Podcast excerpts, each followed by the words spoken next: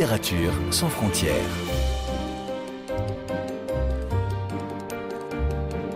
Catherine Fruchon-Toussaint.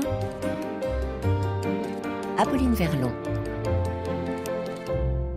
Bonjour à toutes et à tous et bienvenue au Québec pour une émission exceptionnelle ici à Montréal, une ville qui est le cadre entre autres du nouveau roman de notre invité, écrivain et journaliste québécois que je retrouve ici en plein Montréal, euh, avec le bruit, euh, on l'entend des pétards, euh, des voitures autour de nous, parce que en effet, nous sommes dans un lieu emblématique où se déroule sa fiction, le Square Cabot.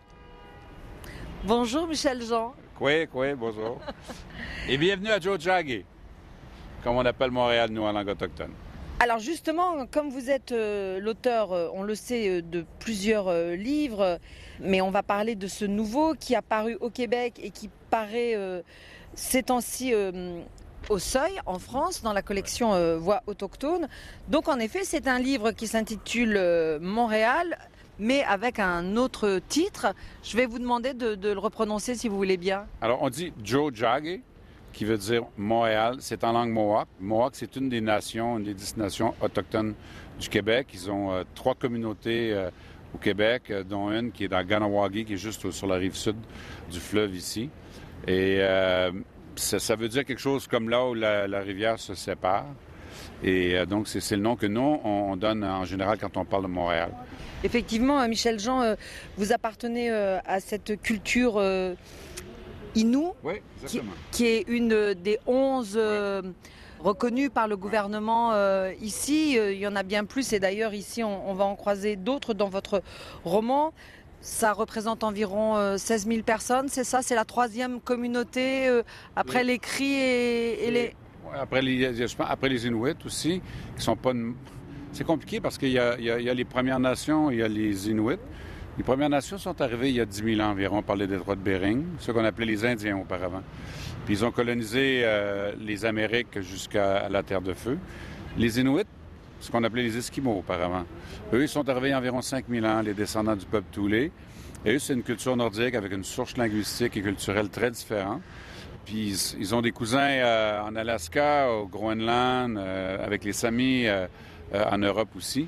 Mais on est tous des Autochtones quand même, dans le sens qu'on est tous des, premiers peuples, des gens qui, vivent ici depuis quand même quelques millénaires. Donc vous êtes de culture inou, mais vous êtes né ici au Québec? Où exactement? Moi, je suis né à Alma, qui est à une heure euh, de route environ de Mashtoyat, qui est la communauté où, euh, où est ma famille. J'ai grandi à l'extérieur euh, de la communauté. La langue Innu, qui est le Innu Aimun, euh, est encore parlée par beaucoup d'Innu. Malheureusement, moi, je ne le parle pas parce que quand on grandit pas dans la communauté, c'est très difficile euh, d'apprendre. Là, je suis en train d'essayer d'apprendre tranquillement et j'apprends un peu, peu à peu, mais c'est long parce que c'est une langue qui est difficile à apprendre si on ne l'a pas appris jeune. Mais, euh, mais j'ai toujours eu des racines très fortes avec, mon coin de pays, avec les gens dans la famille et, tout ça, et, et j'y vais, j'y retourne régulièrement encore. Et donc ensuite, vous êtes devenu euh, journaliste, euh, figure publique hein, euh, des médias ici au Québec, écrivain avec des textes qui rendaient compte justement de votre métier de, grand reporter. Et puis vous, dès 2012, vous avez commencé à parler des autochtones dans vos romans. Est-ce que ça se faisait, ça se disait beaucoup à l'époque? Non, non, il y a à peu près personne qui avait commencé à écrire. Il y avait peut-être Quasipan là, dans, dans les romans, je dirais de l'époque moderne autochtone, parce que dans les années 70, 80, euh, il y a eu quelques romans. Mais ça a vraiment commencé peut-être en 2008, je pense, euh, Quasipan avec Naomi Fontaine. Moi, j'ai commencé à écrire à cette époque-là. Ça m'a pris quand même quatre ans et trois livres avant d'écrire sur les questions autochtones. Puis ça reflète un peu euh, l'environnement dans lequel j'étais, parce que mes amis, la famille, bon, tout le monde était très au courant. Puis quand on était à l'école, on, avait tous des surnoms. Là. Moi, c'était le chef. Parce que, bon, les gens autour de moi connaissaient mes origines autochtones, mais quand j'ai commencé à travailler, je n'en parlais pas parce que c'est pas quelque chose qui vous valait des tables dans le dos en réalité. Ça valait des mauvaises blagues. Euh, ça vous valait, ah, on sait, les Autochtones, ils supportent pas l'alcool. Euh, ils nous appelaient Indiens. C'était, puis on était jugés souvent. Ma mère a vécu ça, moi je l'ai vécu, et on a tous eu le même réflexe, c'est-à-dire de d'essayer de passer inaperçu, en réalité. Et moi, je suis capable de... Si je ne dis pas que je suis autochtone, je n'ai pas nécessairement les traits. Et donc, c'est vraiment 2012, à un moment donné, euh, il y a deux événements qui m'ont euh, fait changer d'idée sur ces questions-là. Le décès de ma grand-mère. J'étais très près d'elle. Et euh, toute ma jeunesse, je l'ai harcelé de questions. Grand-maman, apprends-moi à parler Inuaimun. Grand-maman, comment c'était? Grand-maman, comment tu chassais? Grand-maman, comment ça se faisait? Et je savais pas, moi, que poser des questions à un aîné Inou, c'est une insulte. C'est mal poli. On apprend en regardant et en écoutant. C'est comme ça que ça fonctionne. Et poser beaucoup de questions, ça fait vous plus tard un, bon journaliste peut-être, mais ça fait pas parler une aînée. Ma grand-mère répondait jamais. Et quand elle est décédée, j'avais comme un, l'impression que j'avais comme raté le, lien que je pouvais avoir avec la communauté. Et à, ses funérailles, est venue me voir, la cousine de ma mère. Elle me dit Michel, il faut que je te parle. Moi, c'est la première fois que je la vois. Elle me connaît de la TV. Elle m'a vu comme journaliste de la TV. J'ai dit oui. Elle dit, elle dit Toi, Michel, là, elle dit L'Indien, tu l'as en toi. Moi, je dis C'est beau, mais qu'est-ce que tu veux dire exactement? Elle dit Quand je te vois là, à la télévision, les gens autour de toi, ils s'énervent souvent. Puis dans notre métier, Dieu sait que ça arrive, n'est-ce pas? Et donc, elle dit Les gens s'énervent, mais elle dit Toi, tu es toujours calme. Elle dit Ça, c'est indien. Et ça, c'est comme quand on lance une pierre dans un étang. La pierre, on la voit plus, mais si on est dans le fond, on la voit qu'elle descend. Puis un, tôt ou tard, elle finit par frapper le fond. Comme il y avait peut-être beaucoup d'eau à traverser, ça a pris un certain temps, mais l'idée a fait son chemin. Et là, je me suis dit, c'est vrai que je suis comme ça, mais j'ai toujours pensé que c'était un trait de caractère. Et elle me dit, pas un trait de caractère, c'est un trait culturel. Alors, quelle est la part autochtone qui a survécu en moi au fait que j'ai, même si je n'ai pas grandi dans la communauté, c'est là que j'ai commencé le chemin de retour vers ma communauté, que j'ai écrit mon premier roman, Atouk, où je raconte ça, qui est vraiment un livre sur, la, sur l'identité autochtone. Et donc, quand vous commencez à publier euh, ces romans, d'une certaine façon, vous êtes un des précurseurs, euh, Michel Jean. Est-ce que vous avez l'impression, en effet, que vous aviez une sorte de devoir, alors pas forcément envers votre famille, mais au nom de tous ces peuples autochtones qui étaient très invisibilisés à l'époque? Oui, ça c'est vrai quand même. En fait, j'écrivais un peu dans le désert, parce que les livres n'avaient pas un immense succès, on va se le dire. Ça n'intéressait pas je ne peux pas dire que quand j'ai commencé à parler de ça, mes éditeurs, ils se disent Ah, quelle excellente idée Ils m'ont suivi, ils m'ont encouragé, puis on l'a fait. Mais les livres ne vendaient pas beaucoup parce que ces sujets-là n'intéressaient pas tant que ça les gens à l'époque. Mais moi, je le faisais parce que je me disais qu'il fallait que quelqu'un raconte ces histoires-là. Et c'est la poète euh, Joséphine Bacon, euh, que nous on appelle la reine des Inuits, hein, qui un jour, elle a dit Si nous ne racontons pas nos histoires, qui va le faire à notre place et je me sentais comme une responsabilité. Je me disais, ben, peut-être que je peux profiter, moi, du peu de visibilité que j'ai ou de la capacité que j'ai d'écrire pour raconter ces histoires-là et, de parler de l'autre côté du miroir. en, écrivant ces histoires, je, parle d'abord aux Autochtones parce qu'au moins leur histoire existe quelque part dans un livre, mais je parle aussi aux non-Autochtones parce qu'ils ont accès à la perspective autochtone, au regard autochtone qui c'est, comme je dis, c'est l'autre côté du miroir.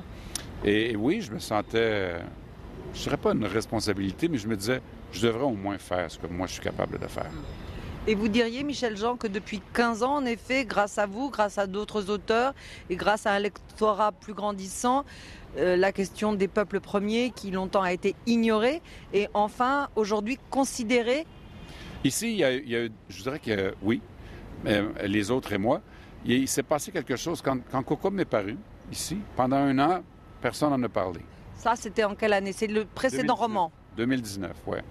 Donc, quand Coco est paru en 2019, qui est paru maintenant en, France et aussi en, chez Point en poche, ça raconte en fait la sédentarisation forcée, comment les Autochtones ont été dépossédés de leur territoire, forcés de vivre dans des réserves, on a envoyé les enfants dans les pensionnats.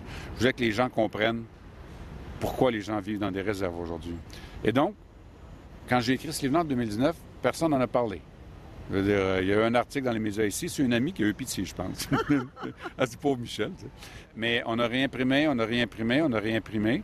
Puis après un an, au Québec, un best-seller, c'est 3000 copies à 5000. Puis après un an, on avait vendu 5500 copies, simplement par le bouche-oreille. Là, je me dis, peut-être que l'histoire touche les gens et que le, livre n'est pas si mal après tout.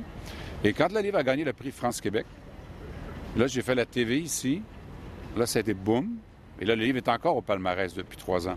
Mais un mois avant, et que le livre gagne le prix France-Québec, il y avait eu un événement dont on célébrait hier le troisième anniversaire, c'est-à-dire la mort de Joyce Echaquan, jeune mère de famille Atikamekw de cinq enfants qui se présente dans un hôpital au nord de Montréal.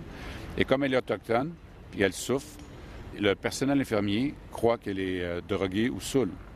Et donc, au lieu de la traiter comme, comme il se doit, ils l'ont insultée. En des, trucs horribles que je ne vous répéterai pas ici. Allant jusqu'à souhaiter sa mort. Tu peux bien mourir de monde comme toi. Nous, on est obligés de payer. Ça, c'est les infirmières qui parlent devant une femme qui meurt. Et elle, elle a appelé sa famille à l'aide avec son téléphone cellulaire sur Facebook Live. Et ça, c'est moi d'ailleurs le lendemain qui avait sorti le, reportage. Et ça, c'était un coup de tonnerre. Et je me souviens que mes patrons, une chaîne concurrente avait cessé de diffuser les insultes. Et je les blâme pas, ils le faisaient par respect parce que c'était trop dégueulasse. Mes patrons m'ont demandé est-ce qu'on devrait faire la même chose? J'ai dit non, non, non, non. Ce qu'on entend là-dessus, ça fait longtemps que les Autochtones l'entendent, il est temps que les Québécois l'entendent à leur tour. Et ça a un très gros impact. Et là, les gens ont commencé à se poser des questions. Et Coco m'arrivait comme des réponses à ces questions-là. Et là, il y a eu comme un dialogue qui s'est ouvert à partir de ce moment-là. Et pour moi, mes autres livres, on a réimprimé mes autres livres. Les livres qui s'étaient vendus à 1300, on les a vendus à 50 000, à 60 000. Joe Jagger, on en a vendu 70 000. Parce que là, les gens. Ouais, Celui-là, là. 70 000 copies, Joe Jagger. Hein. Et, et, il continue de, de, de se vendre encore aujourd'hui. Cocom, on est à plus de 200 000 seulement au Québec. En France, je n'ai pas les chiffres, on est rendu à quelques dizaines de milliers, me dit-on. Mais je pense que les, gens avaient une soif de connaître, parce que là, ils réalisaient finalement que c'est aussi leur histoire. Les Autochtones vivent ici depuis 10 000 ans. Mais nos livres d'histoire commencent en 1492 avec l'arrivée de, de, Christophe Colomb ou en 1534 Jacques Cartier. On n'apprend rien de ce qui s'est passé avant l'arrivée des Européens ici. On ne peut pas les blâmer. Mais les Québécois sont, sont très ouverts, plus ouverts que la classe politique ou médiatique sur les questions autochtones. Et, donc, ce dialogue a commencé. Puis après ça, les gens se sont intéressés à d'autres livres. J'ai un ami éditeur qui m'a dit Ah, moi, je suis content parce qu'on a vendu 10 000 copies de Chouni de Naomi Fontaine de plus après, qui, se vendait moins. Whoop. Alors, donc, les, gens se sont précipités sur d'autres. Donc, il y, a, il y, a, vraiment une conversation, puis un échange qui a commencé là. Et je pense que la littérature permet ça. Parce que qu'est-ce qui se passe quand on lit un livre? Si j'essaie de vous convaincre de quelque chose, je m'adresse à votre intelligence pure. On, débat. Bon, même si vous êtes française, je suis champion du monde de l'obstination. Je vais gagner, OK? Donc, mais peut-être que dix minutes après, j'aurais dû dire ça. Donc, donc, on n'est pas convaincu. Dans, dans, un roman, vous êtes dans le canot, vous êtes avec les Autochtones, vous ressentez ce qu'ils ressentent. Quand il se produit quelque chose, vous le savez, je ne suis pas obligé de vous convaincre de quoi que ce soit. Et ça, c'est la grande force de la littérature. Et moi, je crois fondamentalement qu'on peut changer le, monde un livre à la fois. Il suffit d'être patient, par contre. Alors je rappelle à nos auditrices et à nos auditeurs que nous sommes dans un lieu public ici à Montréal. C'est pour ça qu'on entend là un peu plus loin euh, la sonnerie un peu stridente d'un camion euh, citerne. Il y a les bus, il y a les gens autour de nous parce que nous sommes avec Michel Jean au Square Cabot euh, dans un quartier euh, de Montréal qui est un des endroits où commence votre euh, nouveau roman Montréal. Ouais. Pourquoi ce square ici où nous sommes assis? Qu'est-ce qu'il a de particulier, Michel Jean? C'est un lieu de rassemblement pour beaucoup d'itinérants, de, de, de, SDF autochtones. De, juste devant nous, il y a la statue de, de, Jean Cabot, qui est un explorateur italien qui justement a exploré la côte est du Canada et tout ça. Il y a quelque chose de fort à voir des itinérants qui sont, vivent ici autour de ce symbole de la colonisation. Les gens viennent ici parce que se sont bâtis autour des, services. À côté, on a, on a un centre d'accueil, on a quelques refuges autour pour les femmes autochtones où elles peuvent dormir. Et quand les Autochtones se retrouvent dans la rue, ben, les Autochtones en général ont tendance à se regrouper entre eux. Moi, mes amis, euh, j'ai beaucoup d'amis autochtones. La plupart de leurs amis sont des Autochtones. Parce que c'est comme un réflexe de se retrouver entre euh, Innu, euh, Atikamekw, Cri, Inuit, dans une grande tribu. Entre nous, on s'appelle frères et sœurs. Si vous êtes euh, même d'une autre nation, on, on va s'appeler frères et sœurs. Et donc, il y a ce sentiment-là. Et en même temps, ça permet aussi, moi, j'ai souvent été témoin de scènes ici où, euh, par exemple, j'étais ici un hiver.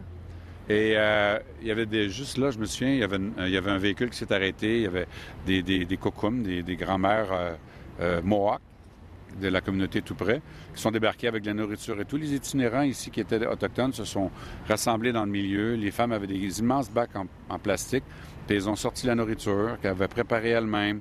C'était un repas pour tout le monde. Tout le monde a mangé dans la bonne humeur. Et quand c'était terminé, les grands-mères, les, les, itinérants ont aidé les kokums à, à ranger le tout, à mettre ça dans le véhicule, puis ils sont partis. On n'entend pas parler aux nouvelles. Personne n'est au courant de ça, mais c'est une solidarité qui s'exprime. Vous savez, quand on parle des histoires autochtones, c'est rarement de belles histoires. C'est souvent des histoires tristes, c'est souvent des histoires dures. Et il y a ça dans, Joe Jaggi. Mais il y a du beau aussi, puis il y a de l'espoir et il y a de la lumière. Donc, je voulais aussi que, cette opacité-là soit traversée de lumière, parce que cette lumière-là, elle existe. Il suffit de la voir. Ces itinérants qui sont là euh, autour de nous, on en voit quelques-uns, c'est non seulement des itinérants autochtones, mais non autochtones. Ouais. Donc là, ici, il y a une vraie mixité finalement dans cette Ouais. très grande précarité. Ben, ils vivent dans la rue, hein, et dans la rue, euh, la rue ne fait pas de ségrégation. Alors, tout le monde peut y vivre, même si ce n'est pas ce que les gens souhaitent.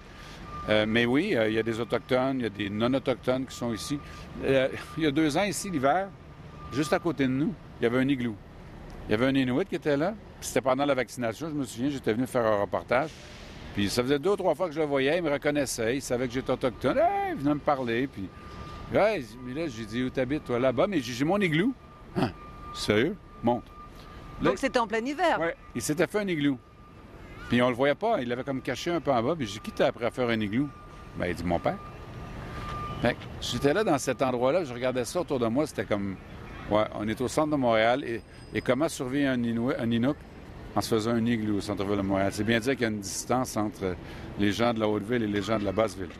Et dans Joe Jaggi, le défi, c'était de prendre un univers rebutant au premier abord, la rue, les itinérants, et de montrer ce qu'il y avait de beau malgré tout, malgré, sans cacher les difficultés, sans mettre ça de façon idéalisée, et de révéler ça aussi à travers le roman.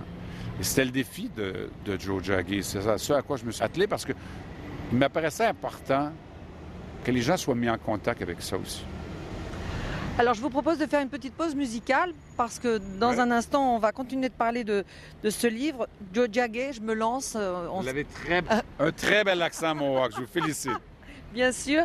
Et on va faire une pause musicale, d'autant plus que ici vos personnages euh, euh, citent un, un groupe euh, Ouais. québécois euh, très connu. Je vous laisse prononcer leur nom. Il s'appelle Vilain Pingouin. Il y a un personnage dans le roman qui s'appelle Kaya. Le leader du groupe Vilain Pingouin s'appelle Rudy Kaya, donc le personnage se prend pour Rudy Kaya. Donc on va écouter un de leurs titres, une préférence, Michel Jean? Peut-être le train. Alors on prend le train avec vous. Je lève à chaque matin, je suis pas sûr que c'est. J'aime autant pas y penser, ça fait longtemps que j'ai compris. On passe à travers sa vie à coups de journée. La seule chose qu'on veut garder, c'est le droit de rêver. La gourmandise des uns fait la famine des autres. Puis on se met à chialer quand cette famine, c'est la nôtre.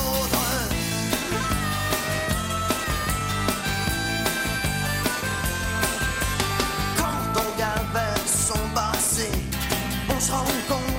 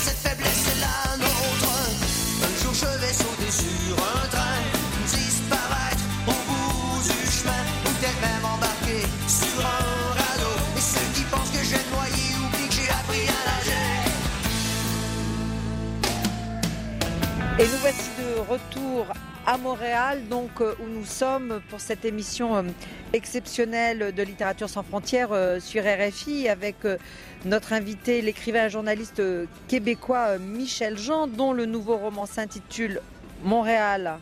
Joe Jagger en langue mohawk.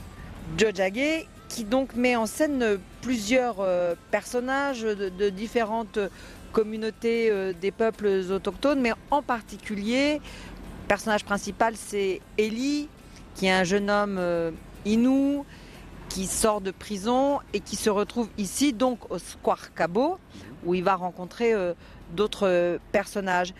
Qui est Eli Qu'est-ce qu'il représente pour vous?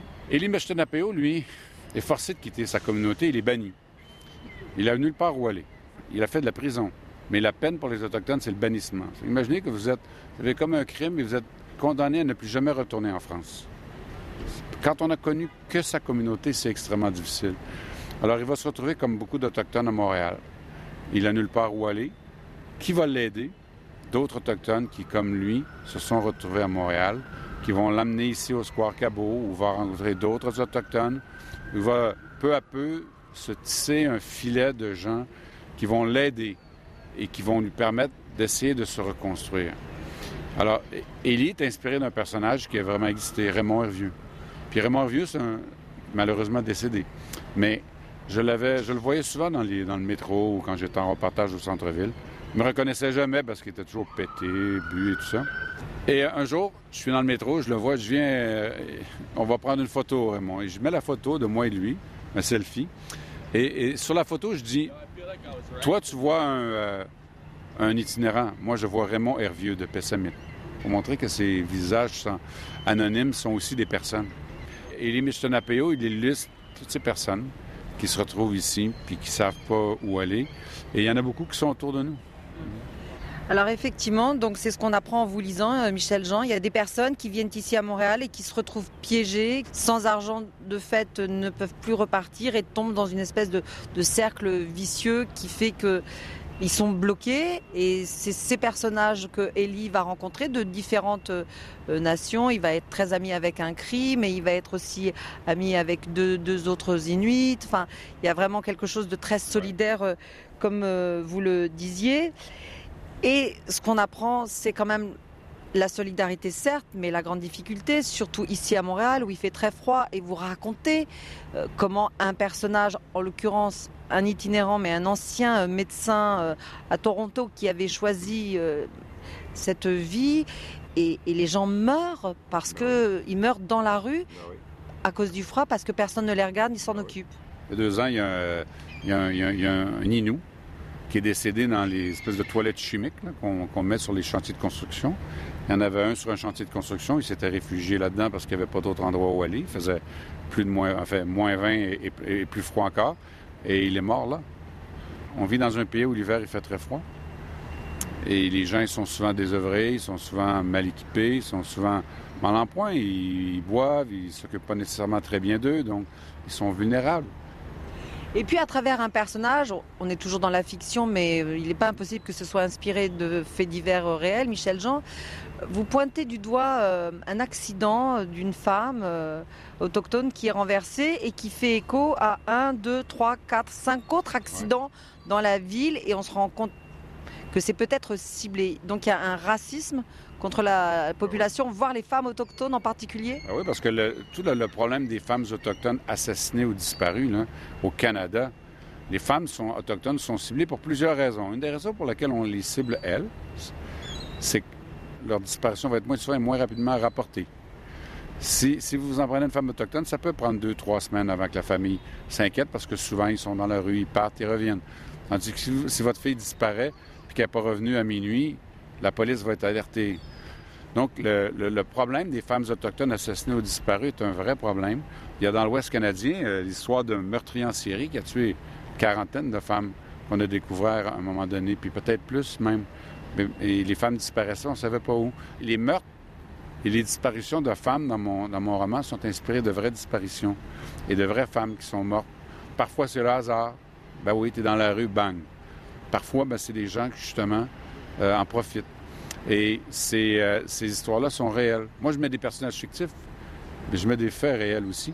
Et la raison pour laquelle je le fais, c'est que je veux pas que les gens pensent que j'exagère. Cette réalité-là existe pour vrai.